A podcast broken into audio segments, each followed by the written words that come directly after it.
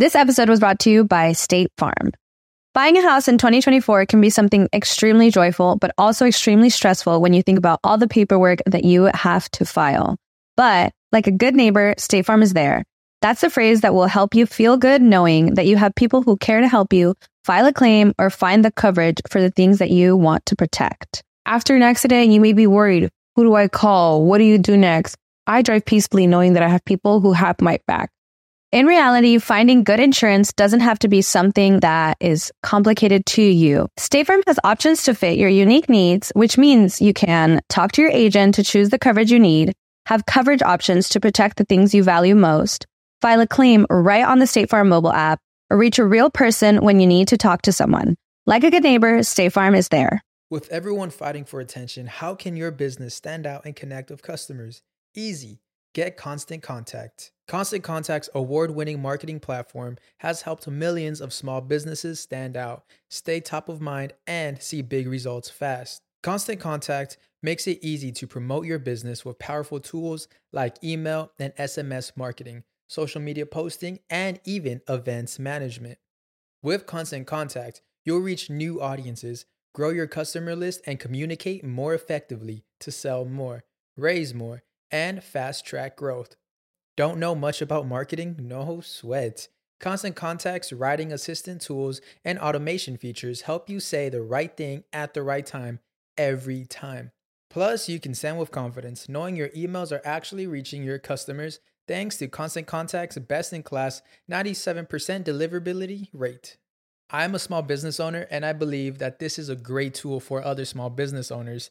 In small businesses, you need to create a team. And if you're starting by yourself, Constant Contact can be the team that you need. Tackle any challenge with Constant Contact's expert live customer support. Plus, everything's backed by the 30 day money back guarantee. So get going and start growing your business today with a free trial at constantcontact.com.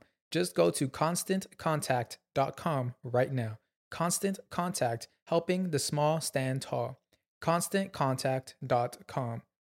Estás escuchando El Dolop, parte de Sonoro y All Things Comedy Network. Este es un podcast bilingüe de historia americana en el que cada semana yo, Eduardo Espinosa, le contaré un suceso histórico estadounidense a mi amigo José Antonio Badía, que no tiene idea de qué se va a tratar el tema. Ajá. Y hoy también tenemos de invitado otra vez a Sam Butler.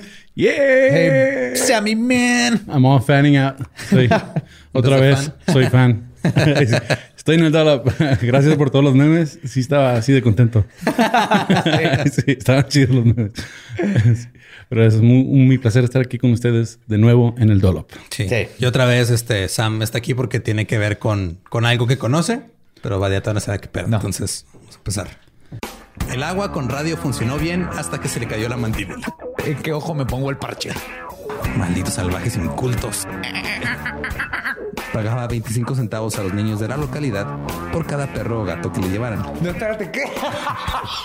El parque se hizo consciente, el parque probó la sangre, güey. ¿De qué se va tan...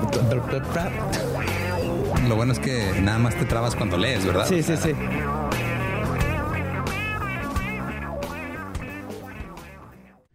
...5 de agosto de 1763... Bill Richmond nació en Cuckoldstown como esclavo, propiedad del reverendo Richard Charlton. Ajá. Cuckoldstown estaba en Staten Island, en okay. Nueva York. Yo no sé nada de esclavos. Sí. Desde ahorita hay que aclarar. Quiero aclarar eso. No se sabe. ¿Me trajeron por blanco o qué? no, no. Eh, esta vez no. no se sabe mucho sobre sus primeros años porque a la gente no le importaba documentar la vida de los esclavos, pero sabemos que los británicos atacaron Staten Island durante la guerra revolucionaria cuando Richmond tenía 13 años. Su dueño escapó y Bill se enlistó en el ejército británico y se convirtió en un mozo de establo bajo el mando del general Hugh Percy. También en ese tiempo se hizo nombre a sí mismo como peleador. Uh. Una pelea en la que se metió en la taberna de León Rojo el 5 de noviembre de 1766 fue descrita por Percy, por su jefe. Cito. Un joven Blackmore estaba desalojando las monturas de las oficinas y trayendo agua para los caballos, cuando un cabo de la división de Brunswick se burló del chico por su color. Dos gesianos más se unieron a la locura y uno de ellos le hizo tropezar a propósito para que dejara caer su balde de agua, desparramando todo. El chico de negro. la prepa. La prepa, pero con más racismo. un chingo de más racismo. Pues yo soy de Estados Unidos, es- está igualito todavía. es la prepa. El chico negro fácilmente les pagó en su totalidad por su alegría golpeando a los tres soldados repetidamente. Oh, oh, oh, oh. wow. Según Percy, a pesar de que estaba luchando contra tres hombres que eran mucho más grandes, no pudieron aterrizar un solo golpe. Dos de ellos terminaron huyendo y el tercero fue golpeado hasta que quedó sangrando junto al abrevadero. Richmond luego tomó su balde de agua y volvió a trabajar como si nada hubiera pasado. Ok, ok. Me está cayendo bien en Richmond. También a Percy. Se lo llevó a Inglaterra después de que renunció al ejército. Dijo, vente, vámonos. En 1777. Y lo tuvo en su casa como sirviente. Eh, le pagó su educación y fue aprendiz de un ebanista en York. Eh, Richmond tenía el hábito de meterse en peleas callejeras. La mayoría comenzaban con un insulto racial. Y terminaban con un hombre blanco en la calle ensangrentado. Sí. y en una ocasión la pelea comenzó después de que lo insultaran por estar con una mujer blanca. Hay cosas que no cambian. Sí, sí. Mil, ¿1700 qué? 2020 es lo mismo. Eh, En la década de 1790, Richmond se mudó a Londres y consiguió un trabajo con un hombre llamado Lord Camelford.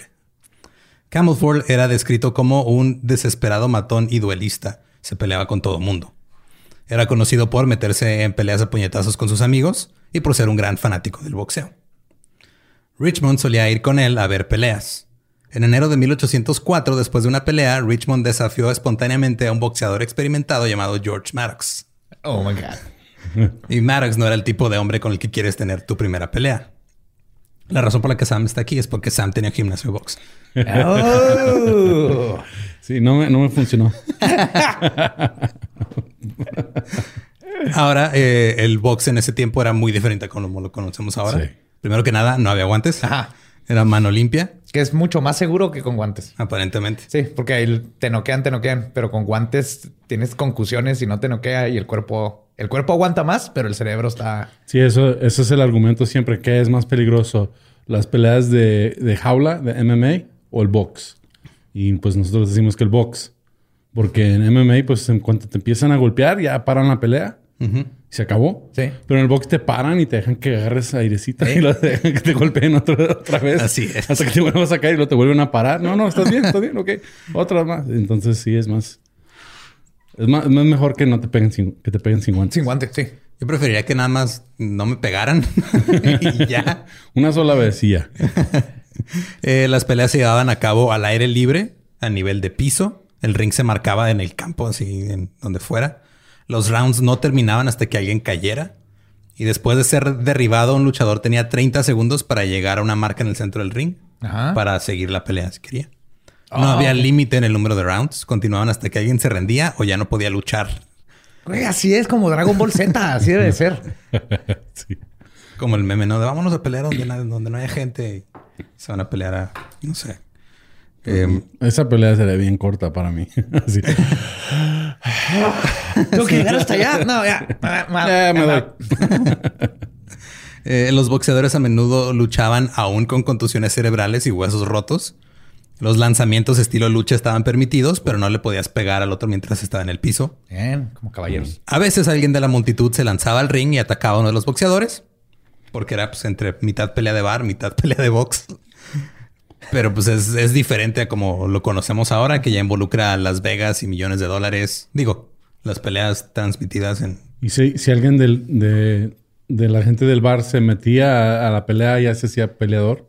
Eh, Prácticamente, o sea, tú podías desafiar quien quisieras. O sea, como un open mic de peleas. Era, era como, sí, o sea, te digo, este Richmond llegó y, y- y le dijo a Maddox, vente, vamos a unos chingazos. O sea, así a, a media Wow. pelea, lo- después de la pelea lo, lo retó. Maddox venció a Richmond en nueve rounds. Nueve. Ajá. Pero eran rounds hasta que te cansaras. Sí. Damn. Que eso está chido porque ahorita en el box hay un tipo que está sentado en una banca que dice quién ganó. Eso no se me hace chido. Debería de ser hasta que alguien ya no pueda pelear o se rinda. Yo no sé nada de box, por eso traje un experto. güey. Yo no- nada más de repente veo que un güey le pegaron y luego ganó el otro. Entonces, y luego ganó el otro. Pero ¿sabes lo que los entrenadores de box lo que le dicen a los peleadores cuando pelean, cuando pelean y pierden por una decisión? Es tu culpa. Dicen, no deberías de haber dejado duda quién ganó esa pelea. Mm, buen punto. Entonces, sí es muy peligroso. O sea, los, los golpes que están recibiendo Ah, no, claro. este, son de que si, que si no paran la pelea en cierto tiempo, la persona se puede morir como tres días después. Yo estoy totalmente de acuerdo. Nomás eso de que un juez decida en lugar de los atletas y se note, ahí es donde digo, mm, si no hay un, un KO, Sí. Y luego, pues, Right. eh, siempre, no- siempre está inconforme la gente. Pero la puntuación, pues, se ve cuántos golpes, cuántos tiros, luego... Pero cuando no es justo, pues sí, sí se nota cuando no es- cuando la cuando la tarjeta no está bien balanceada. O sea, Ok. dices, ¿Ves, "Ah, esta- es- esto, está, esto está comprado como para... Yo nomás este- voy a decir que sí, porque pues no sé. yo lo poquito que sé es por mi ex roomie Cali, que es súper fanático y ahí medio me explicaba. Ok. Ya. Yo nomás ve- veo gente peleándose y digo qué bueno que no soy yo. Y ya. No, es, es, es un arte muy... eh, de- eh, bueno, no es arte marcial, pero es uno de los artes... Se llama en inglés The Sweet Science. O sea, tiene ciencia. Ok. Eh, y ya después de nueve asaltos, Maddox lo ven- venció a Richmond. La pelea terminó porque pues, Richmond traía una herida en el ojo y ya no podía ver. Eh, poco después de la pelea, Lord Camelford tuvo una discusión con un amigo cuando una mujer dijo que su amigo había estado este, diciendo chingaderas. Entonces eh, lo, lo retó a un duelo. yes. Desafortunadamente, el Los otro... buenos tiempos. sí, desafortunadamente el otro tipo era considerado de los mejores tiradores de Inglaterra. Le disparó a Camelford en el pecho y la bala se alojó en su columna vertebral y ahí valió madre. Eso fue su final. Pero Richmond se quedó clavado con el boxeo. Dijo, de aquí soy. Y ya, pues, ya, ya no tenía jefe, ya no tenía nadie, pero seguía yendo y empezó a boxear. O sea, esta es la película Django, ¿no? Casi, casi. Casi, de hecho, casi. vamos a llegar a una parte muy parecida. Django Tyson. bueno, el blanco los, lo, lo sacó de, de esclavo y luego le dieron un tiro en el pecho y él siguió peleando. O sea, Django. Se parece. Eh, y, y aquí lo que pasó fue de que el estilo de boxeo en, en Inglaterra era- en ese tiempo era muy diferente al, al estilo gringo. El boxeo británico se basaba en el concepto de pasivo, bottom, Ajá. así como las relaciones eh, homosexuales. Ajá. Eh, así es como le decían. Ser bottom o ser pasivo significaba que tú te parabas y recibías los golpes que se aproximaban sin retroceder, independientemente de si te estaban poniendo una chinga. Era considerado varonil, honorable, valiente y un ejemplo de orgullo nacional. Quedarte ahí a recibir los chingazos. Wow. Que yo también cuando leí eso fue de, ok, The power bottom. también, eh, también, todavía. no, si tú aguantas, compa. Sí, los golpes. No, le estoy dando con todo y tú aguantas muy bien, compa. Y lo que pasaba es de que los mejores boxeadores británicos se presentaban como íconos nacionales y demostraban lo, lo rudos que eran y lo duros que eran los ingleses. El boxeo estadounidense era completamente diferente. Eh, desde, la- desde principios de la década de 1700, el boxeo estadounidense era más rudo y más desordenado y le decían gouging, o sea, como de desgarrar, o sea, de arrancar, porque tratabas de sacar un ojo o morderle la cara a tu oponente. A la verga. Para las clases bajas era el deporte perfecto, pero también desde el principio las élites participaban en él. Se suponía que el político de Savannah, Robert Watkins, y el senador estadounidense James Jackson se batirían en duelo, pero terminaron haciendo gouging. Senadores. Ajá, güey, o sea, políticos así de... de- Así ganaban elecciones antes, que estaría bien chido. ándale. Creo que todavía es legal en algunos lugares en Estados Unidos el duelo. ¿Sí? ¿Neta? Sí. Pero tiene que ser con pistolas de las de antes, con la semiautomática que van a perder los dos. O fue legal hasta hace poco. Pero Eh, durante la pelea, Jackson intentó morder el dedo de Watkins para evitar que le arrancara un ojo, porque le tenía el ojo aquí adentro y tuvo que morder. El boxeo británico nada más era ponerse de pie y tirar golpes o recibirlos. Y los estadounidenses pensaban que eso era poco masculino y varonil, porque nomás estabas ahí. Bueno, es que también en defensa de los gringos, los estar recibiendo golpes con una taza de té en la otra mano, sí está un poquito como no tan deportivo, pero Y a menos de que alguien intentara sacarle un ojo al otro, era una pelea de cobardes. Oye, pero pues, ¿y picar la cola dónde quedaban eso? Eso, eso quedaba aquí en el centro de Juárez, afuera de los bares. si no saben qué pasó, nosotros tampoco. Pero googleen pelea picar cola Ciudad Juárez y van a saber de qué estamos hablando. Ahí enfrente del Noa Noa. Ay, güey. Después de la guerra civil, los estadounidenses comenzaron a adoptar un poco más el estilo inglés porque el clero católico impulsó el deporte, pero nada más eran puro blanco el que lo, practicaba esa forma. Los africanos habían traído su propio estilo de lucha basado en el combate en África Occidental. Ahí era más como de cabezazos, kickboxing y defensiva. o sea, los esquivar. Oh, Ujú.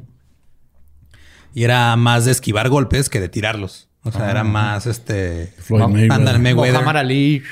Sí, apenas decir, eh, como el güey que siempre esquiva, eh, pero pues, no me sé los nombres, pues está Sam aquí. Mayweather. um, también Ali era un- se dice que son boxeadores defensivos. O sea, están, están siempre a la defensa. En defensa hasta que En ven defensa. el momento para entrar, ¿no? Hacer el counter, el- la contra. Sí. Y justo esa diferencia fue lo que hacía que Richmond pudiera madrear a tres güeyes sin que le pudieran dar un golpe, porque ellos nomás se quedaban ahí, no se movían. Y él llegaba, le pegaba a uno, se movía, le pegaba al otro y se chingaba a los tres. Cuando los africanos fueron traídos como esclavos, los propietarios de las plantaciones a veces tenían peleas estilo gladiador por entretenimiento Oh y my apuestas. fucking God. Ahorita, ahorita que dices que ahí se quedaban parados, me imaginaba las películas de karate, esas ochen- setenteras, ochenteras, Ajá. donde todos toman turnos a entrar a... a- Así que de uno por uno, Sí, de ¿no? uno por uno y... puf, Sí, es lo mismo que yo estaba pensando. En esas películas donde hay 30 cabrones y te atacan. Uno por uno. Yes. Lo mejor es, fíjate allá atrás viéndolos y siempre hay alguien que está haciendo... Porque tienes que moverte para no verte como un idiota, pero te ves más idiota moviéndote sin estar haciendo nada. Está calenta- calentando. Es el sistema de honor, güey. O sea, es este. No, no, no te vamos a, no vamos a ser montoneros. Sí, no vamos montoneros. Justo, uno por uno. No te vamos a bajar los pantalones y picarte el culo.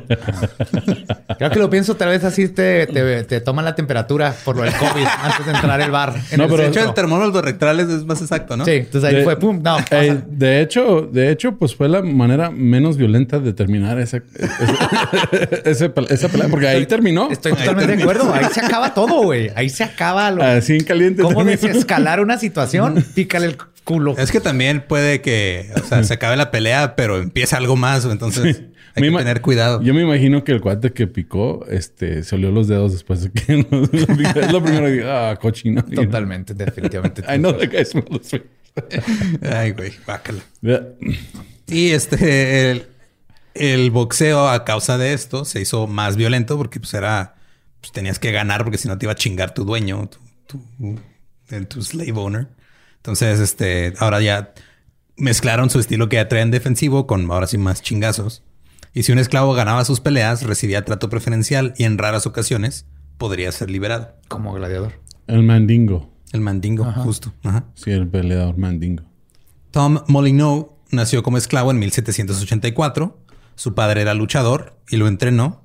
Y la mayor parte de lo que sabemos sobre Tom proviene de historias que él mismo contó, otras que intentaron, que contaba la gente como para tratar de enaltecer su leyenda. Pero dicen que desde chiquito participaba en combates de boxeo en plantaciones. A los 14 años se dice que el güey era muy grande, tenía los hombros anchos, tenía el cuello grueso y fue nombrado jefe de mantenimiento de la plantación donde, tra- donde trabajaba no voluntariamente. Como tres, tres letras cambian todo el sentido de algo, ¿verdad? Era el dueño de la planta, Sion. gerente de la planta, Sion. eh, Cambia completamente a gerente de planta. Ajá. Eh, y después de que murió su padre, él se quedó con el trabajo del papá, que era jefe de mantenimiento. En 1801, a sus 17 años, el dueño de una plantación cercana organizó una fiesta y se jactó de que no había un esclavo en Virginia que pudiera vencer a su esclavo Abe en una pelea a puño limpio. El amo de Tom les dijo a todos sus esclavos que daría libertad a cualquiera que le ganara a Abe. Tom dio un paso al frente y este dijo yo le entro. Aparentemente su maestro apostó, su amo, perdón, apostó este mucho dinero, tanto que estaría en problemas si Tom perdía, Oh, crap. por lo que contrató a un marinero inglés para que le enseñara a Tom cómo mejorar sus habilidades. Pero Tom le valió madre y dijo, no, yo no necesito instrucciones de nadie. Yo peleo como peleo. Luego, este, como no quiso recibir las clases, lo azotaron a latigazos. Oh my- Brillante, güey. Es como agarrar a golpe a tu gallo de peleas antes de la pelea, güey. Es como cortarle la cabeza a tu gallo de pelea. Ajá. Nada de eso importaba. Ya cuando llegó la pelea, Tom en cinco rounds le ganó a Abe y recibió su libertad. Sí, yeah. Wow. Se dirigió a Nueva York porque en ese momento Nueva York tenía una gran población afroamericana y era la ciudad este, más grande del norte que tenía esclavos libres, con la segunda población urbana más grande de africanos en las colonias inglesas. Y con eso vino una tradición de concursos combativos que incluían peleas de boxeo. No era raro que de repente en la esquina de una calle se armara una pelea de box así de la nada. Ahí impromptu. Así como flash mobs. Sí. Un güey veía otro güey feo y se agarraron chingazos. Como aquí en México que pone que te encuentras en la calle un brinca-brinca, una quinceañera. Allá te encontrabas un... Yo, la, yo lo- la última, el último pleito que tuve en la escuela, en high school, en lo que es la prepa, hubo- tuve un pleito con un chavo que era un bully y no estaba ni grandote el chavo, nomás que era de los que tenían mucho dinero y era bully, pero con los más chiquillos ahí del, Ajá. con los que me juntaba. Y un día le dije, ya sabes que ya me harté, si quieres nos vemos en el parque a mediodía, nos fuimos al parque. Y este, saqué la bolsa con todo el equipo de box. Dije, ponte el equipo, vamos a, a darnos un round. Dije, ah, yo no soy joto, yo no necesito equipo. Después dijo, debería haberte peleado con el equipo. no me puse a pensar que por alguna razón traías equipo. Sí, o sea, desde ahí yo, yo combato con equipo de box. Y una vez tengo que, pero eran como 10 tipos contra un amigo y yo, y llega, y el tipo de mero enfrente llega y ya trae vendadas las manos. Yeah. También un pleito callejero que nos mandaron golpear por, los- por ser los raros. Pero ya cuando ves que el tipo ya viene vendado, Ya trae, Ya, vi- ya ya. trae vidrio quebrado con, con miel y todo. se abrió de piernas, güey, acá y todo. No es, no es. De hecho, pues, si, si por ejemplo te- hay un pleito callejero y traes equipo, ¿verdad? Entonces ya es, puedes decir, pues estábamos practicando box. Ajá. Si llega la policía y dices, pues estamos practicando deporte. Pero te agarran a puño limpio y a los dos se van para adentro. Esa es muy buena. No había pensado en eso. Buen punto. Ajá. Hombre precavido. Yo nunca he estado en una pelea. Pero creo que no tenía que aclararlo, ¿no? Creo que se nota nada más Pero- con verme. Pero, por ejemplo, si hubiéramos estado en la escuela juntos y alguien te busca a ti, yo hubiera peleado por ti. También, Loro. O sea, ese era mi estilo. O sea, yo defendía a mis amigos, los, los- pues yo grandote y se aprovechaban de ellos y a mí me da mucho coraje. Pues sí, es que sí está cabrón. Entonces, lo que pasaba así era, o sea, de repente pelea callejera, güey, y luego llegaba, se suena una multitud y empezaban a apostar. sí, le voy a ese. Yo le voy al que trae equipo de box en su carro.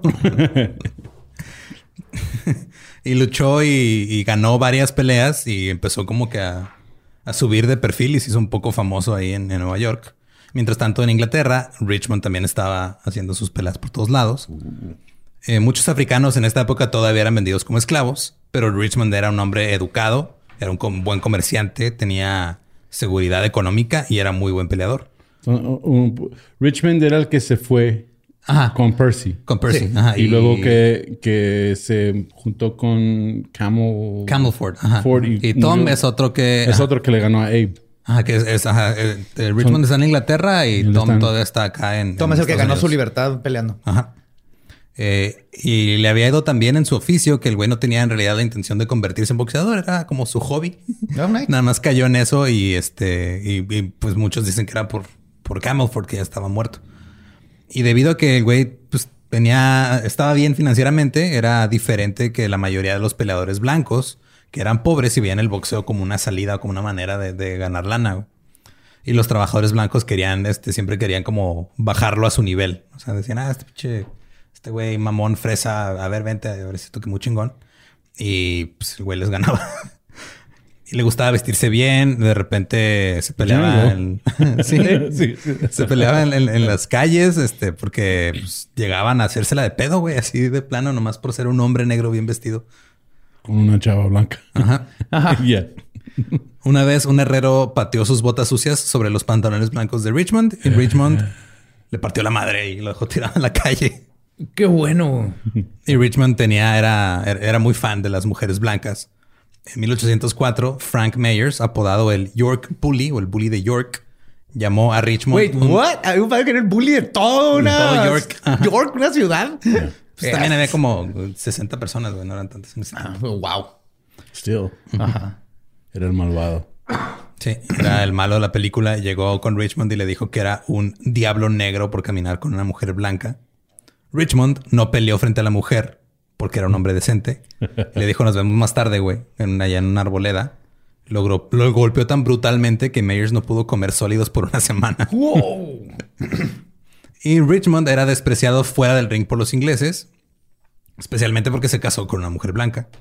Y pronto se encontró en el ring cada vez más a menudo, donde estaba superando por completo a sus oponentes ingleses. Y le apodaban The Black Terror. Uh, qué buen Está nombre. bien chingón ese, Sí. ese nombre de, de boxeador. Y creo que creo que era más porque le tenían miedo a como un hombre negro que estaba Que superándose que por lo que podía hacer el Pero de todos modos es un gran apodo. Pesando 110 libras en esta esquina, el hombre que nos puede quitar nuestro trabajo.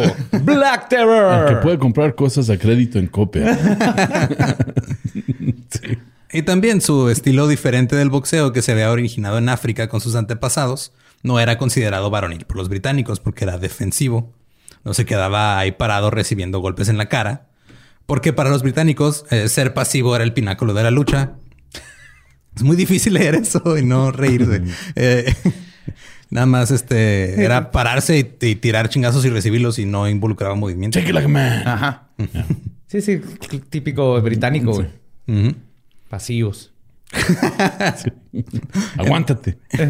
Sí, de, ahí, na- de ahí nació, de- te, te lastimas la rodilla, te caes de un árbol. No llores. Aguántate. Aguántate. Había un escritor que era como un, reporta- un reportero del boxeo de la época que se llamaba Egan. eh, y él escribió lo mismo, cito. Hay hombres que parecían tener una formación peculiar, peculiar para ser pasivos. Los golpes más severos dejan poca impresión en las costillas de algunos y en la cabeza de otros. La vieja escuela proporciona un sorprendente ejemplo de fondo. Se dice que el conocido Buckhorse tenía la costumbre de pararse sin guardia y permitirse ser derribado por el golpeador más duro por una insignificante suma de dinero. La escuela moderna también proporciona numero- numerosos ejemplos de pasivos como Criv, Painter y Oliver. Ah, Oliver. Pues yo no soy bueno para muchas cosas, pero pues si me quieres dar un golpe y me quieres pagar, pues, Pues así fue la- toda la carrera de boxeo de Homero Simpson. Nomás era de quedarse ahí parado y aguantar más. Ser pasivo era la máxima señal de virilidad, según los ingleses en el box. Pero Richmond traía agilidad defensiva y los ingleses lo consideraban cobarde, porque decían que cualquiera que no recibe un golpe como un hombre era débil.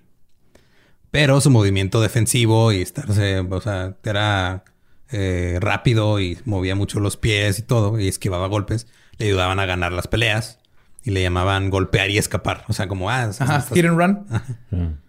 Por lo general era más pequeño que sus oponentes, le ganaban a veces por más de 25 kilos de, de peso y él nomás les, les bailaba alrededor y los golpeaba en la cara mientras estaban parados ahí. que nos digo, no sé mucho de boxeo, pero se me hace una pésima técnica de boxeo quedarte parado ahí, que te estén mm, dando chingazos en Dándote. la cara. sí. Pero si, ¿viste Bronson, la película? No. Que está basada en Bronson. Es el prisionero que más desmadre, que más dinero le ha costado a Inglaterra en la historia. Ajá. Siempre se agarraba a putazos y así es como peleaba. O sea, empujaba a un guardia y luego era así como se llenaba de grasa y órale. Y era recibía los putazos y iba noqueando gente y no se movía. Damn. Es la de Tom Hardy, ¿verdad? Tom Hardy, Bronson. Y este, los defensores del pasivismo lo llamaron, cito, baile burlesque que no debería haber sido tolerado ni un minuto. Este vato les está haciendo hip hop alrededor y todo, Sí, bueno. partiéndoles la madre aparte.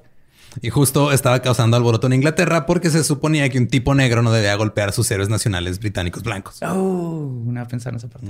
Aparte movía las caderas de una forma que excitaba a las Pa- mujeres. pasa lo mismo en la comedia. Sí. Sí. Hay unos que quieren seguir con los chistes sin, sin, tra- sin transición. Sí, sí. No segways. O sea, y, y hay otros que andan moviéndose. O sea, pero pasa lo mismo, la vieja escuela. Y Eh, los ingleses se preocuparon mucho cuando Richmond venció a Maddox en una revancha. Maddox era un peleador establecido, entonces le dijo, ah, va a la revancha y, Y ahora- se lo chingó. Después de la pelea, un miembro de la Cámara de los Comunes, que es como la Cámara de Diputados, pronunció un discurso que utilizó esa pelea como eh, ejemplo para pedir apoyo y cultivar el boxeo entre los británicos. Richmond se convirtió en la primera estrella deportiva afroamericana. wow. Wow. Pero como era negro, a los gringos les valió verga. Ah, En Inglaterra, el boxeo profesional técnicamente era ilegal. O sea, el prize fighting, el pelear por, por un premio. Podías pelear así nomás porque sí, el- como amateur, pero de todos modos había un chingo de, de peleas. claro. Eh, y el nombre de las personas que seguían el boxeo era The Fancy. Uh. Sí. Eres de los fancies, es porque te gusta el boxeo. Y incluía a todos, de señores, desde limpiadores de chimeneas, prostitutas, apostadores, príncipes, ladrones. Toda la gente, güey, veía el box. Qué bonito, güey. Unía a toda la comunidad. Fancy. Eh, las peleas se llevaban a cabo en campos fuera de las ciudades. Los lugares se mantenían en secreto hasta el último minuto para evitar alertar a la ley. Como un rave. Ándale, güey. Estamos aquí una fiesta tipo box. It's y arrestaron a 200 fancies. Pero los periódicos todavía escribían sobre las peleas, o sea, aun cuando eran ilegales. Los mejores luchadores como Gentleman John Jackson o Henry the Game Chicken Pierce. que no entiendo por qué ese apodo, pero Kim Chicken. Wow. Porque no era una, un- no era una gallina de, de, de jaula. Domesticada. Era una gallina este, salvaje. Salvaje. salvaje. Y Jem Belcher, el Napoleón del ring, eran fuente de orgullo nacional. Los boxeadores ingleses eran considerados encarnaciones valientes y duras del imperio. Pero Richmond logró revolucionar el deporte. Un gran público salía a verlo boxear. Y eso es lo que estaba pasando cuando se enfrentó a la joven estrella Thomas Cribb. Cribb era el favorito de los fancies. Era rudo una vez. Se, esa es una historia que pues, no sé qué tan comprobable sea, pero se dice que era tan rudo que una vez fue aplastado bajo una caja de 500 libras mientras trabajaba en los muelles. O sea, se le cayó una caja encima, se quedó ahí atrapado. Y estuvo tosiendo sangre durante cuatro días, pero luego se recuperó y... Totalmente se los creo. Es el, la- los días de la... De la O, este, o te sanas o te mueres. Sí, sí, en esos tiempos a los niños les volvía a salir los dedos. En la revolución industrial la gente tenía que otra genética. Estamos hablando de 1900 más o menos. No, estamos hablando de 1800. 1800. Principios de los 1800. Eh, podría... Se decía que podía recibir más castigo que cualquier otro pasivo por ahí. Somos niños de secundaria, güey. O sea, por más puede, que es quiero que no reírme, por más que quiero no conectarlo todo con... Sí, sí, sí. O excitarte poquito cada vez que dices. Nunca se nos quita. no. No. Richmond ya tenía 42 años, Cribb tenía 24 y pesaba 70 libras más que Richmond. Aún así, Richmond se, se va- le daba, le sacaba baile y se balanceaba y todo, y Cribb estaba sacado de pedo porque pues, No ¿Qué está pasando? ajá, no Ajá. qué pedo, pero Richmond no podía en realidad este, también ponerle un chingazo que le hiciera algo. Cribb era el pasivo de pasivos. Luego, después de hora y media de pelea, Richmond se dio cuenta que no le iba a poder vencer y dijo, no, ahí muere. Wow. Uh, tiró la toalla. Sí. Se decía que quedó resentido y quería una forma de después vengar su pérdida. O sea, dijo, se perdí, pero esto no se queda así. La otra me traigo un, un rollo de, de- de monedas. Sí. Los miembros de la prensa no quedaron impresionados con el estilo de boxeo no pasivo de Richmond y fue considerado débil otra vez. La revista Sporting dijo, cito, sería insípido para nosotros entrar en detalles respecto a esta pelea, que si es que se puede llamar así, duró cerca de una hora y media. Fue completamente aburrido. El negro solo bailó sobre el ring. Que según este algunos que sea, he escuchado describir a Mayweather es lo mismo. iba a decir, una pelea de Mayweather. Sí, sí, nomás da vueltas, ¿no? Sí, es, es peleador defensivo. Pero es que en el, en el box, mucho la idea es aprovecharte de los errores de los demás. Entonces, si eres peleador defensivo, ellos son peleadores ofensivos. Entonces, al, al tirar el, el- el golpe, pues ya están expuestos y es donde te aprovechas de que están expuestos. ¿Ya? So, if you- por ejemplo, si avienta, si, y, es- y estoy traduciendo en mi mente ahorita porque estoy pensando en inglés, pero este, si, si tiras una derecha, ¿sí? pues aquí ya estás expuesto. Sí, ya Sí, encima de- del brazo ya. Y, ya, y si un peleador defensivo, por ejemplo, se mueve a la derecha, pues ya te, ya te puede dar un... Puedes entrarle por ahí. puede con- Sí, ajá, puede Sí, ya, te- conectar. ya estás expuesto. Todo esto lo estoy viendo como una analogía a pasivo y activo, ¿eh? Para que sepas.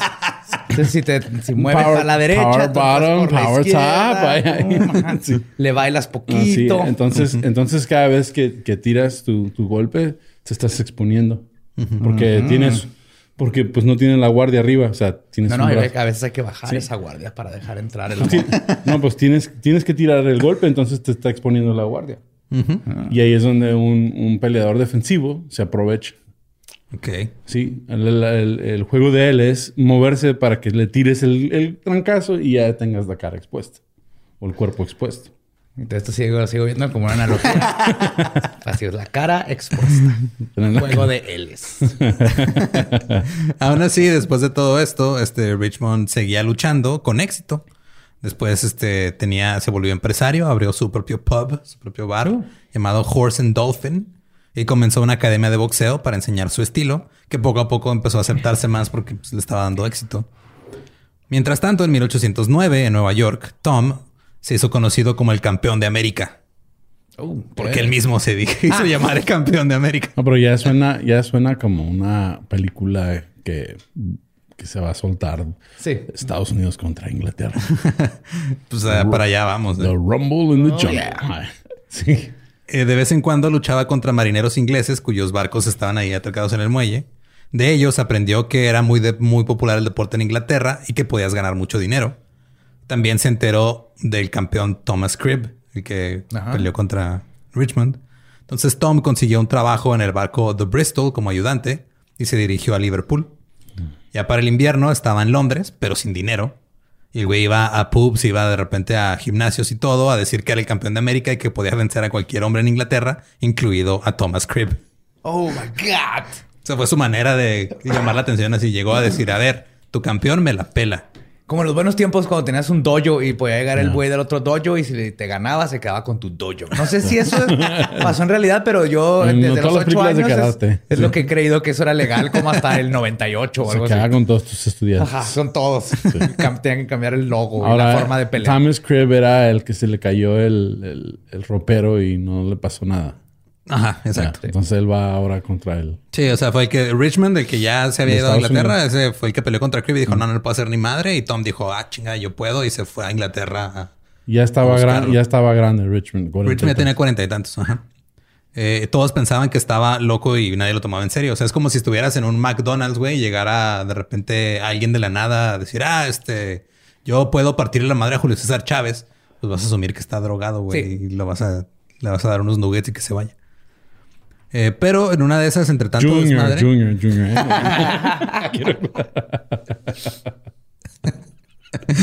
Eh, ese, ¿vi- ¿Vieron cuando nació el nieto de Julio César que puso algo en su Instagram de que a ver si este sí la arma o algo así? No, es. Sí, que sigue el sueño con esto, ¿no? Madre, sí. Wow. Sí, la gente está comentando, ah, no seas culero, güey, tienes un hijo. God damn. Eso sí está medio... A ver si es cierto. No, yo decía Junior. yo decía Junior. ¿Estás listo para convertir tus mejores ideas en un negocio en línea exitoso? Te presentamos Shopify. Tal vez no lo sabías, pero nuestro podcast More Than Mamis es un negocio y lo empezamos por supuesto para desahogarnos y hablar sobre la maternidad, no para convertirnos en expertas de ventas y del e-commerce. Así que sí, necesitábamos ayuda para vender nuestro merch y poner en marcha nuestra tienda. ¿Y cómo suena con Shopify? Llegó otra venta. Shopify es la plataforma de comercio que está revolucionando millones de negocios en todo el mundo. Ya seas un emprendedor desde tu casa o desde donde sea, Shopify es la única herramienta que necesitas para iniciar, administrar y hacer crecer tu negocio sin dificultades. Con Shopify puedo gestionar pedidos, envíos y pagos desde cualquier lugar, brindándote toda la información y estadísticas de tus ventas al detalle. Regístrate para un periodo de prueba con tan solo un dólar al mes en shopify.com barra sonoro, todo en minúsculas. Ve a shopify.com barra sonoro para llevar tu negocio al siguiente nivel. Shopify.com barra sonoro. Este Tom eh, al final eh, consiguió, eh, pues alguien le dijo, ah, güey, pues quieres pelear, ve a ver a Richmond. Y Richmond lo vio y habló con él y dijo, estás loco, güey, también. O sea, los dos hombres eran muy, eran como completados opuestos. Richmond era así como, si bien línea, pulido, tranquilo, peleaba chingón y todo, pero Tom era un desmadre, era terco, no tenía educación. Pero ambos eran hombres negros de Estados Unidos, antiguos esclavos. Y lo más importante fue que Richmond pensó que Tom sí podría vencer a Cribb, que nada más tenía que enseñarle a boxear. Porque el estilo de Tom era muy crudo, no tenía habilidades pulidas, nomás tiraba chingazos y ya. Oh my God, que esto ya se va a ir de este Es Fight of Thunder es- a, es Apollo a- a lo voy a entrenar y entonces es más un Rocky. Y ahorita le estar pegando a un, a un niño que se murió ahí en, los, en el puerto y tienen colgado ahí para vender su cadáver a la medicina y ahí entrenan pum, pum, pum. Sí, tráeme, ya, ya no tengo peras, tráeme otros tres niños con tuberculosis. Chase that chicken. The game chicken. Come on, Rock. Chase that chicken, Rock. Oye, Rocky es muy buena película. Y lo puso a corretear gallinas. ahí. Richmond lo entrenó y fue difícil porque el golpe favorito de Tom era uno que era muy común en Estados Unidos, que se llamaba The Hammer o el martillo. Que es contra la ley. Exacto. Que ya, ya no es legal, no es pegarle así de Hammer. arriba hacia abajo. Ok, ajá, sí, sí, sí. Eh, Wow. Hammerfest le dice. Y golpeaba a su oponente en la parte superior de la cabeza con el puño. Y los luchadores en Inglaterra eran demasiado hábiles para que esto fuera efectivo. Entonces dijo, ese no te va a jalar. Entonces empezaron a trabajar juntos. Entrenó a Tom todo el invierno. Organizó una pelea para Tom este Richmond con un luchador nuevo de Bristol que se llamaba Jack Burrows. Era tan desconocido Jack Burrows que su apodo en ese momento era el desconocido de Bristol. Eh, Pero Tom, Tom era el que le ganó a Abe. sí. ¿verdad? Y es el que le quisieron entrenar y no quiso. Ajá. Dijo, a mí déjeme pelear como yo Sí. peleo. Y luego se fue a Inglaterra. Inglaterra, y ahora sí lo están Lo entrenando. están entrenando y para ganarle a otro. o- Es que hay, puro- hay como cuatro Toms en esta historia. Está Sí, por eso, por eso, por eso estoy, eh, Tom, estoy en mi mente. Y los todos son negros, igualitos. no sé cuál es. ¿El cuál? No, los otros Toms son blancos. Este. Ah, ok. Dos y dos. Ajá. No, tres. Bueno, Tom le ganó a Abe, pero Abe también era negro. Sí. Sí, entonces lo importante aquí, en el otro episodio, en nuestro, este, Sí. en el episodio pasado, ahorita están los dos, este, Los ex- dos ex- esclavos, ex- africanos están en Inglaterra. entrenando y- uno al otro. Gringos. Gringos, Gringos Inglaterra. Contra el inglés. Van a ir contra, el inglés. ajá, que to- Thomas Colin. Cribb, que nos vamos a decir Cribb. Cribb, él- era blanco. Al que se le cayó el ropero y... Ajá, y no le hizo ni madre. La- no. Y comía tuberculosis de desayuno. Entonces ya este Richmond le organizó su pelea a Tom con eh, el desconocido de Bristol. A Tom le estaban diciendo The New Black. uh. Es orange. Y Burroughs había sido entrenado por Cribb. Oh. Entonces este pelea se volvió pelea de entrenadores, güey. Fue de, ah, Como las escuelas de stand-up. Es lo mismo. La pelea duró más o menos una hora. Fueron 300 personas a verlo. Uh. Tom hizo mierda a Burroughs. ¿Ah, sí? Que, pero gacho, este Egan, el, el reportero de Vox, describió que era imposible distinguir un solo rasgo en su rostro. Damn. Y eh, a pesar de que Richmond trabajó con Tom, con Tom todo el invierno entrenándolo, a Tom le valió madre y siguió usando su golpe de martillo cuando podía. Cribb después este, se enfrentó otra vez a... Se, confrontó a Richmond después de la, de la pelea. Se intercambiaron palabras y Cribb y Richmond empezaron a agarrarse a chingazos porque pues así funcionaba el box. Pero Richmond dijo, ¿sabes qué? Esta no es la mejor manera, güey, de solucionar estas cosas. No hay que hacerlo así. Y Cribb, este, ahora ya se había dado cuenta que Tom, el ahora protegido de su rival, pues, traía con qué y no estaba contento con eso. Y este, y pues como que se empezó a preocupar. Richmond continuó entrenando a Tom y le organizó una segunda pelea, ahora contra un güey que se llamaba Tom Blake, cuyo apodo era Tough Tom. Sí, Tom el rudo. Tough Tom Blake. Sí, otro Tom. O sea, tengo un chingo de Toms aquí. Sí. Eh, apenas había Hey, perdido- todo el mundo era bien pobre, no alcanzaba para nuevos nombres. Thomas. Y este Tom, eh, el, el ex esclavo africano, Ajá. le ganó a Tom el rudo. yeah. Pero era este. La historia de Tough Tom, o sea, la razón por la que le decían así, era porque en una pelea, en el round 29, Ay, güey. se torció la rodilla tan grave que no, casi no podía pararse. Pero siguió luchando por 31 rounds más, güey. ¿What? 59. 60 rounds. Dijo, ¿se me voy a quedar parado en esta pierna? Pégame. Esto es box. Pégame. Es 31 kickboxing. rounds. No necesito piernas para Estoy boxear. listo. sí. Wow. Entonces ya van a pelear. Este Cribb llegó y se puso en la esquina de, de este de Blake. O sea, y dijo, yo te voy a apoyar, güey, voy a estar aquí también. Richmond estaba en la esquina de Tom. Y este, una multitud también de gente, pues, varios cientos de personas fueron a ver la pelea. Eh, se dieron cuenta que Tom ya había mejorado, o sea, como que ya le empezó a hacer un poco de caso a Richmond. Pero de todos modos, este, usó el martillo dos veces y derribó a Blake. y lo chingó en el primer round. Oh. Al final del sexto round, o sea, si te chingan el primer round, este, todavía te podías parar, llegar al centro y continuar la pelea. En el sexto round, este Blake estaba jadeando por, por aire, estaba cubierto de sangre. Se le quitó lo rudo y Tom lo noqueó. Yeah. El informe de Egan en el periódico decía 8. Tom entró con una furia poco común. Blake se recuperó. Tom regresó con un tremendo golpe en la cabeza de Blake que le quitó por completo todo recuerdo. y no se recuperó. Y la victoria de Tom fue una gran noticia que se extendió por toda Inglaterra. The Fancy, los Fancies estaban alborotados. Y más que nada tenía que ver porque estos peleadores a los que había vencido Tom eran protegidos de Crib. Entonces era como que, güey, están chingando. Uh, a- está subiendo el nivel con el Mortal Kombat, güey. Es como Mortal Kombat. Ahí va, ahí va. Ya chingó al, al Liu Kang, eh, al Sub-Zero. Le falta Scorpion para llegar con Raiden. Ajá. Además de que otra vez era un antiguo esclavo negro madreando blancos. Eso era preocupante.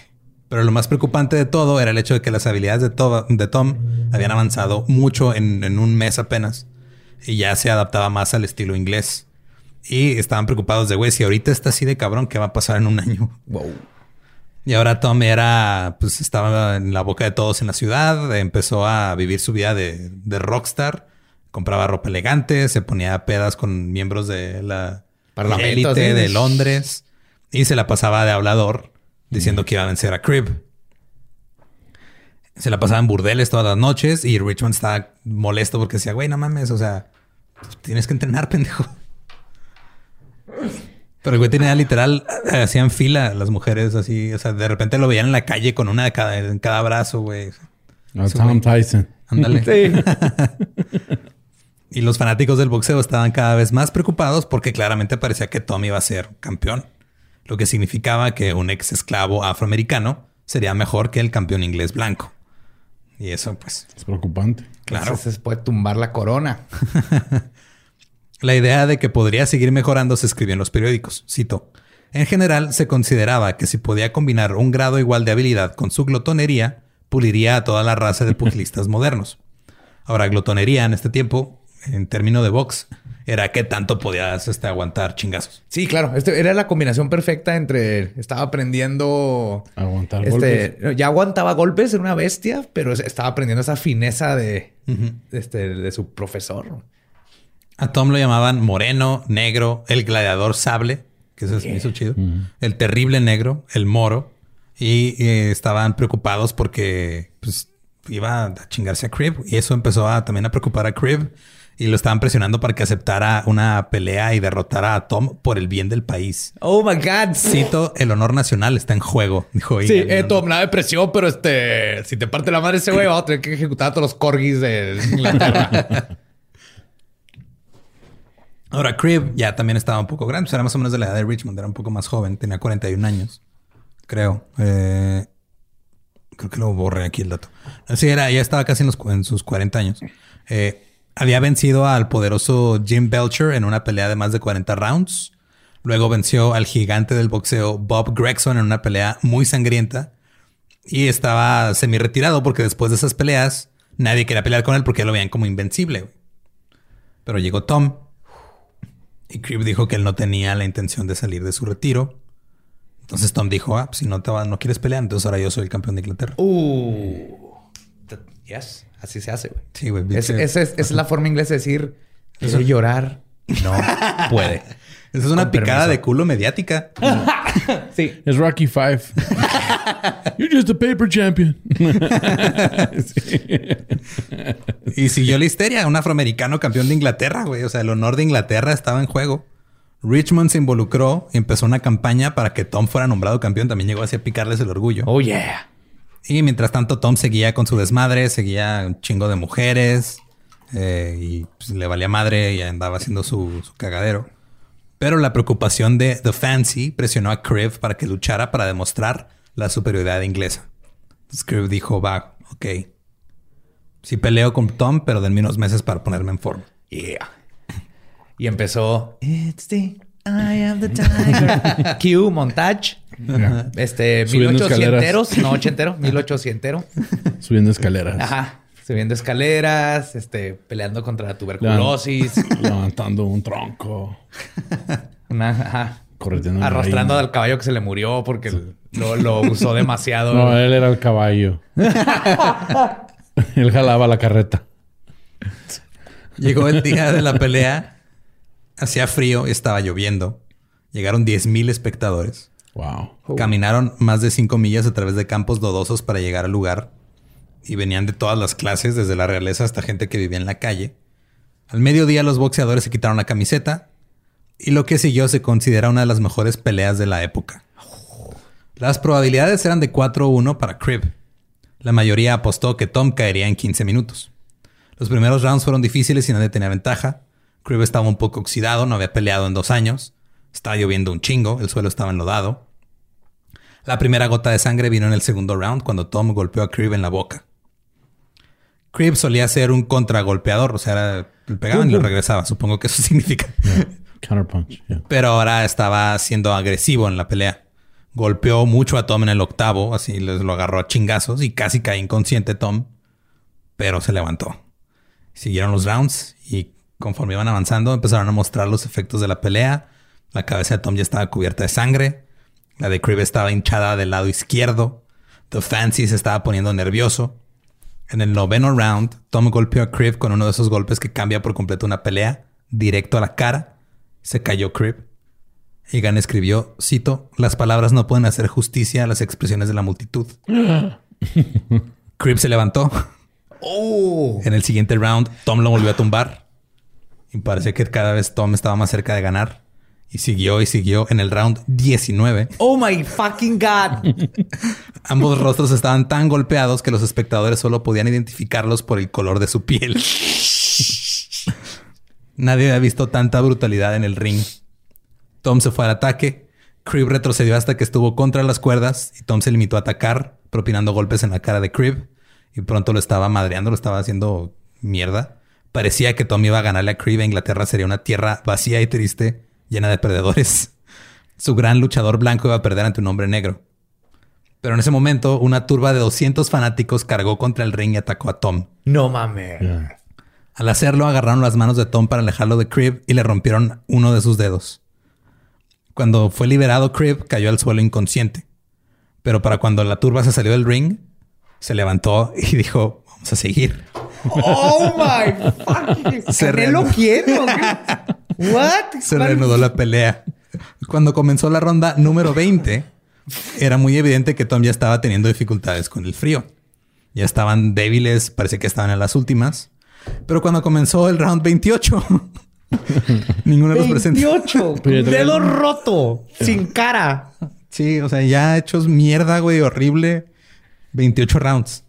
Todo por el honor. Aquí ningún pinche juez me va a decir quién ganó, güey. Yo voy a ver quién ganó. Ahí lo voy a ver. Y, pero en mi corazón ganaron los dos. No mames, 28 rounds. Y nadie se, se explicaba cómo seguían eh, peleando. Ahí en el, en el round 28, Cribb bajó su guardia, Tom lo golpeó, Cribb cayó al barro, noqueado. Empezó el caos, los fans estaban gritando. El referee gritó tiempo, tiempo, lo que significaba que ya había terminado la pelea. Ajá.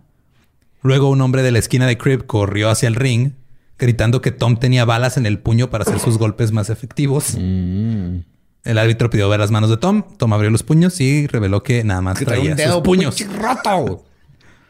Pero en realidad lo que estaba haciendo este güey era distraer a todos esperando a ver si Cribb se recuperaba. Ah, ok. Comprando tiempo. Cribb se recuperó. Yeah. se puso de pie.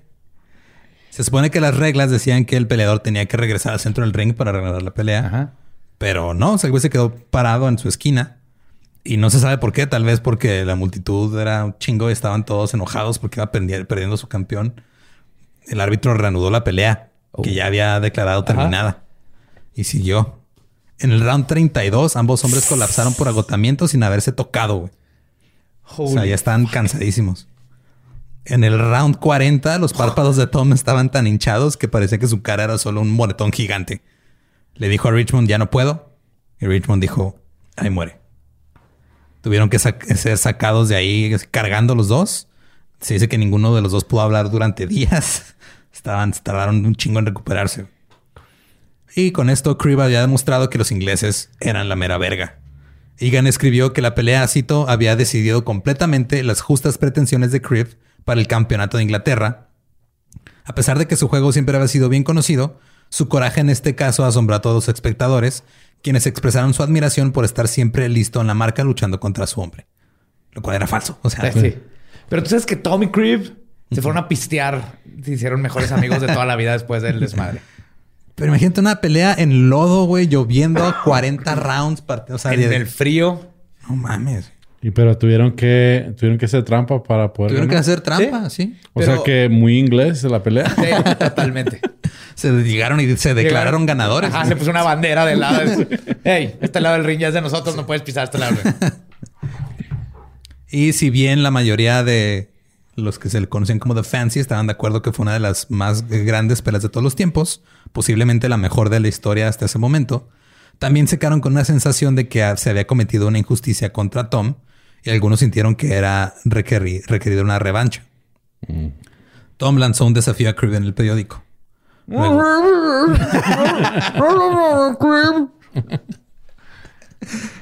de hecho, justo así era la cita. A digo que eres profeta aquí. Luego, este, Tom agarró una pelea contra otro boxeador y ganó. Pero esa vez no fue tan simple. Durante toda la pelea, eh, el público le estaba gritando insultos racistas. Después de que Tom golpeara a su oponente hasta dejarlo inconsciente, se metieron al ring y se, amotinaron. Perdón. Y la brutal paliza que Tom le infligió a su oponente y el hecho de que había pasado tanto tiempo con Creevy y había aguantado significaba que otros boxeadores ahora le tenían miedo y ya nadie quería pelear con él. Claro. Se había quedado sin dinero y estaba viviendo de pedirle prestado a Richmond y quería seguir todavía con su vida de rockstar. Y su única oportunidad para volver a tener dinero y notoriedad era pelear otra vez contra Creep. Mm. Así que Tom aplicó la vieja confiable y otra vez se declaró campeón de Inglaterra. Yeah. Creep accedió a luchar de nuevo y entrenó otra vez muy cabrón con un, güey que le decían el capitán Barclay en Escocia. Barclay era famoso como uno de los grandes. Em, eh, pues, no sé si es peatón o qué, pero el güey Peatón, era famoso peatón. Será bueno caminando, cruzando las calles. Era bueno caminando. Caminó una vez este, mil millas. ¡A la madre! Wow. Oh, shit. Ok. Tom, por otro lado, se la pasaba. Sin querer, no, porque es cosa está, bien pedo, güey. Nomás no agarró la peda y. No encuentro mi castillo. se Todos se ven iguales. A mil millas de su casa, güey. Oh, you fuck one, goat. Tom se la pasaba de, de, fiesta, se la pasaba en los burdeles, se la pasaba comiendo un chingo, no estaba entrenando. Richmond estaba fastidiado y asqueado por su falta de compromiso. La segunda pelea entre Crib y Tom ocurrió en septiembre de 1811 frente a más de 20 mil espectadores. Durante una semana antes de la pelea no había una sola cama vacía ningún hostal o ningún nada. No había hasta dónde poner a, acampar en el césped. Estaba... ¿Dónde metes a 20 mil personas en ese tiempo? Y de ahí nació Don King. Había un chingo de gente. Eh, pero esta pelea no fue como la primera. La mañana de la pelea, Tom desayunó un gran vaso de cerveza y un pay de manzana. Yeah. El mm. principio de la pelea estaba ah, bien, es malo? pero en el Ah, perdón. En el cuarto round se estaba quedando sin aliento. Crib ajustó su estilo, tomó a Tom más en serio. Tom le valió verga y fue noqueado por Crib en el onceavo round. Uh. Entonces ya con eso todos los seguidores dijeron, ah, huevo. Crib es el chingón. Su día pasó, escribió Egan. Richmond estaba molesto, estaba disgustado con el comportamiento de Tom y rompió todos los lazos con él. Aunque puede haber sido la mejor movida, porque pues ya ahora sí iba a tener contrincantes. Pues sí. También hizo que pusieran a Tom en la prisión de deudores porque le dio un chingo de lana. Después, de este, Tom se dirigió al norte. prisión de deudores? Se había Coppel de ese tiempo. Sí. Eh, tuvo tres peleas más, Tom. Eh, una fue el 23 de abril de 1813 en la pelea, nadie sabe por qué, el güey empezó a, actuar como si estuviera asustado, como si tuviera miedo de su oponente.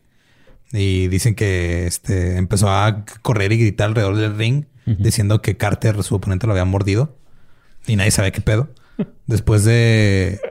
Después de 25 rounds de estar persiguiendo a Tom por todo el ring, Carter se desmayó de cansancio y Tom ganó la pelea. ¡No es cierto!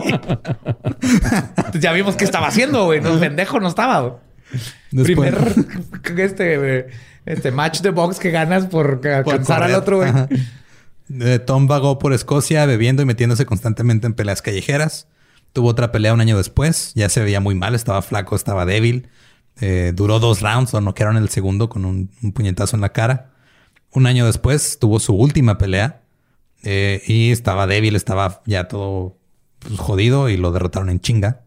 Después de esa pelea se fue a Irlanda, donde iba de pueblo en pueblo tratando de convencer a la gente de que fueran eh, sus, estudiantes. Se empezaba a vender acá de, eh, güey, neta, yo sé boxear. Y siguió viviendo, le dio tuberculosis, trató de empezar una carrera como entrenador, pero no se armó. Y Egan lo describió como un esqueleto andante. Yo tuve un entrenador de esos en mi gimnasio. un esqueleto andante. Sí, un esqueleto andante, era profesional, sabía todo. Y vivía con sus papás porque no tenían dónde vivir. No- Le dio tuberculosis. parecía que sobrevivió la, la tuberculosis. y dices, no, es que estos chavos, es que es, es- sí, sí, sí pasa muy seguido en el box. O sea, son chavos que les fue bien en un tiempo y de eso se atienen. Y es bien fácil caer, ¿no? De ser el más chido a, Sí. a perder todo. Perder todo. Por desayunar una de los- cerveza con vivir pan de los, tostado, ¿qué era? con Cerveza con pay de manzana. pay de manzana. Vivir de los amigos, de los favores, de los rides. Eh, pronto eh, estaba, se encontró siendo atendido por tres soldados que estaban en la banda del eh, 77 Regimiento de Infantería en Galway. Y en el verano de 1818 murió en la pobreza a sus 34 años. 34. Wow. Bueno, es como 60 de esos tiempos. Algo así. La vida de Richmond fue en la dirección opuesta. Él seguía siendo próspero, siguió siendo aceptado por los ingleses, revolucionó el deporte con su estilo, boxeó hasta los 55 años, muchas veces contra tipos de la mitad de su edad que querían demostrar que es que no, güey, o sea, es que tú, tú estás mal. Ser pasivo es lo chido, entonces dame. Y les daba y los chingaba. y todos quedan contentos. Ajá. Pero así era Rocky también. Era de lo que... ¿Cómo? ¿Cómo? ¿Cómo? Pégame otra vez. Te da más como Mr. Miyagi. Yeah. Mm.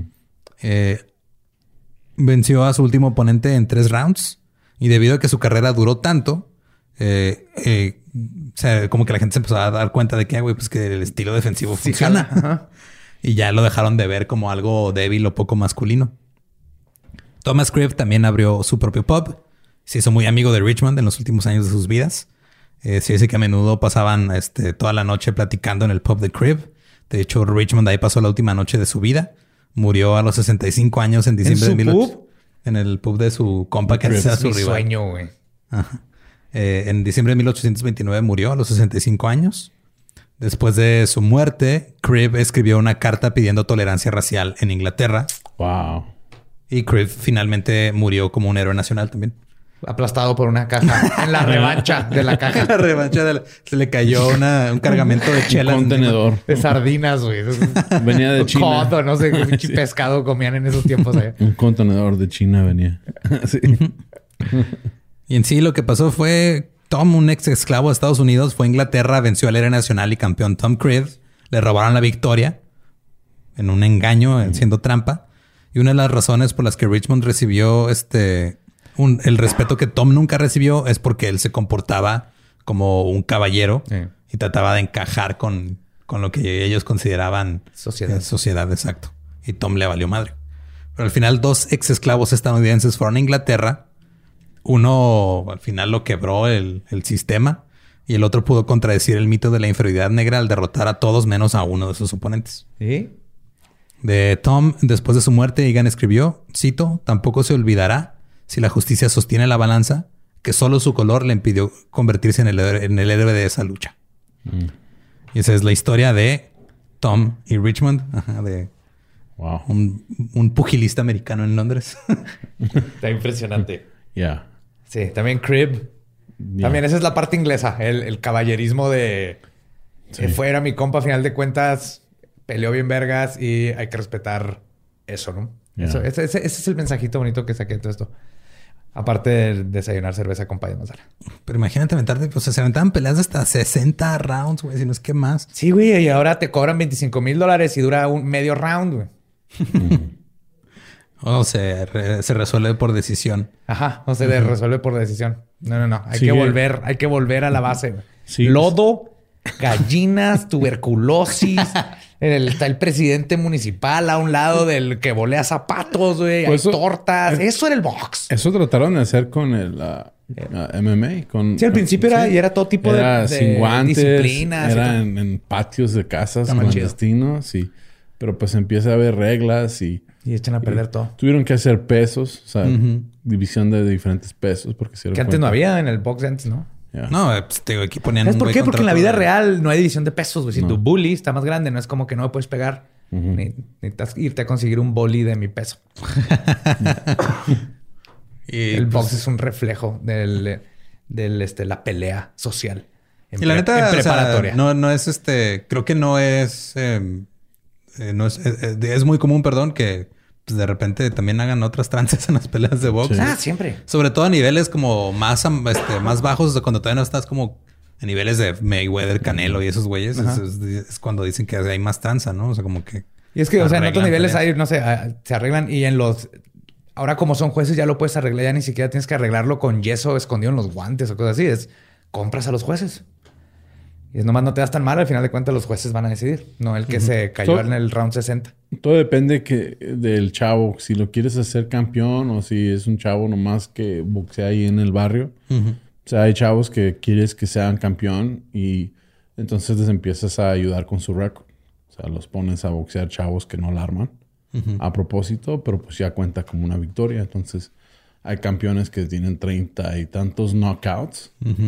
Pero todos fueran contra otros lolos. Sí. otros lolos.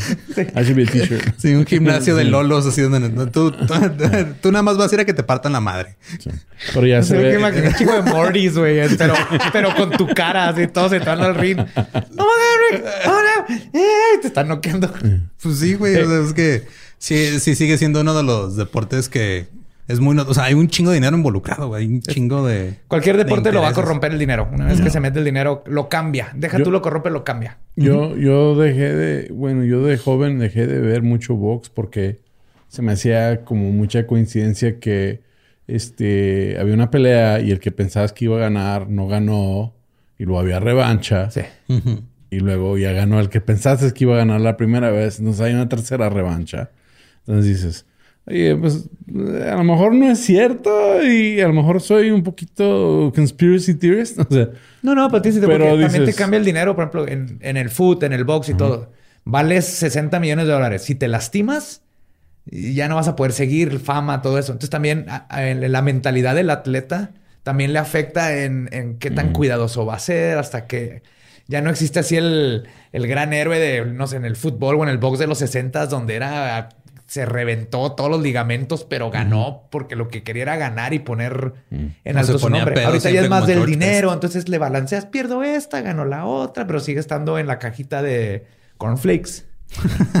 Para mí se me hacía demasiada coincidencia desde chavo que, que las peleas grandes este, ganaba alguien que no pensabas que iba a ganar y, ya cambiaba todo. O sea, Eso sigue pasando, ¿eh? No nomás cuando estaba chavito. Las Vegas. O sea, es cuando yo empecé a notarlo. Ah, Las Vegas, ya las apuestas en Las Vegas, millonarias y lo mismo pasa con el fútbol americano, con, todos los deportes. Con Siegfried Roy, te acuerdas todo el mundo, pero el tigre le partió la madre. que sí, digo, no, le estamos quitando el mérito, porque obviamente tiene un chingo de mérito los atletas que llegan a esos niveles. El pedo no es de ellos, el pedo es de todo lo que está detrás. El dinero corrompe. ni siquiera estoy diciendo que sea cierto, yo estoy diciendo que es una teoría de conspiración. Sí, o sea, que yo, que yo tuve y a mí en la persona... Pero antes que creo que sí, cualquier boxeador nos va a partir la madre. Está ah, claro, yo, yo hice Muay Thai muchos años y está bien. Pelear yo creo es el deporte más, este, que más te va a, cansar y el más exhaustivo física y mentalmente. Cualquier tipo de pelea. de, entonces, sí nos parte madre. Pero el dinero cambia las cosas. Es lo que estamos diciendo. No más estoy diciendo porque, porque no quiero que... Aparte está chido ver de dónde, o sea, dónde salió el estilo que ya se conoce ahora, ¿no? Antes era... Sí, eso estuvo chido. Yo por un lado, o sea, agarraron a chingazos ahí nomás parados uno contra el otro y luego de otro lado estaban acá esquivando y tratando de sacarse los ojos. Ya llegamos al punto medio que es ok. Sí, yo creí que este, que este dato se fue a Arabia y luego se cambió y se hizo musulmán y se cambió el nombre a Ali. Y luego el bisnieto fue Muhammad. Creí que algo así. Pero de ahí viene. Desenterraron una estatua, creo, en, no sé si es en ah, Roma, pero sí era una estatua de uno que tenía las manos vendadas como pugilista. Desde. es el, yo creo el primer deporte del ser humano. Lo hacen los perritos, lo hacen. ¿Perritos boxeadores? Pues la pelean, sí. Ah, Así aprenden a socializar. De repente dije, está hablando de Power Bottom otra vez. los perritos, las perritas, los twinks.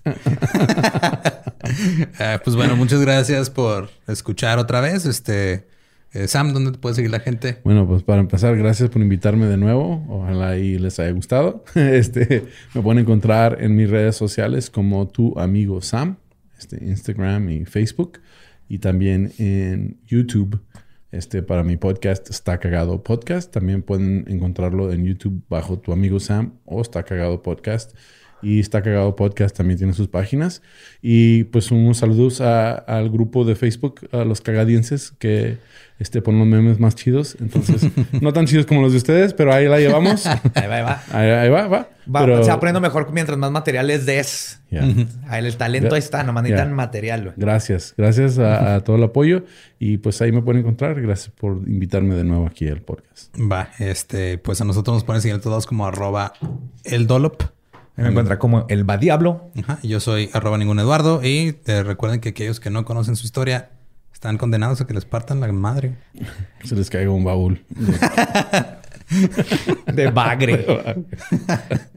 Todo el episodio estoy pensando, ¿qué? ¿Cómo se llama? Baúl. Quise decir baúl. Hasta ahorita estoy... Se le cayó el armario, se le cayó el ropero. No, el baúl. Sí, yo ya dije, en algo la está cagando, pero no te voy a corregir. No, dije, no tiene sentido. Se entiende. el baúl. Un, rectángulo de madera le cayó arriba. Es lo que quieres decir. ¿Estás listo para convertir tus mejores ideas en un negocio en línea exitoso? Te presentamos Shopify. Tal vez no lo sabías, pero nuestro podcast More Than Mamis es un negocio y lo empezamos por supuesto para desahogarnos y hablar sobre la maternidad, no para convertirnos en expertas de ventas y del e-commerce. Así que sí, necesitábamos ayuda para vender nuestro merch y poner en marcha nuestra tienda. ¿Y cómo suena con Shopify?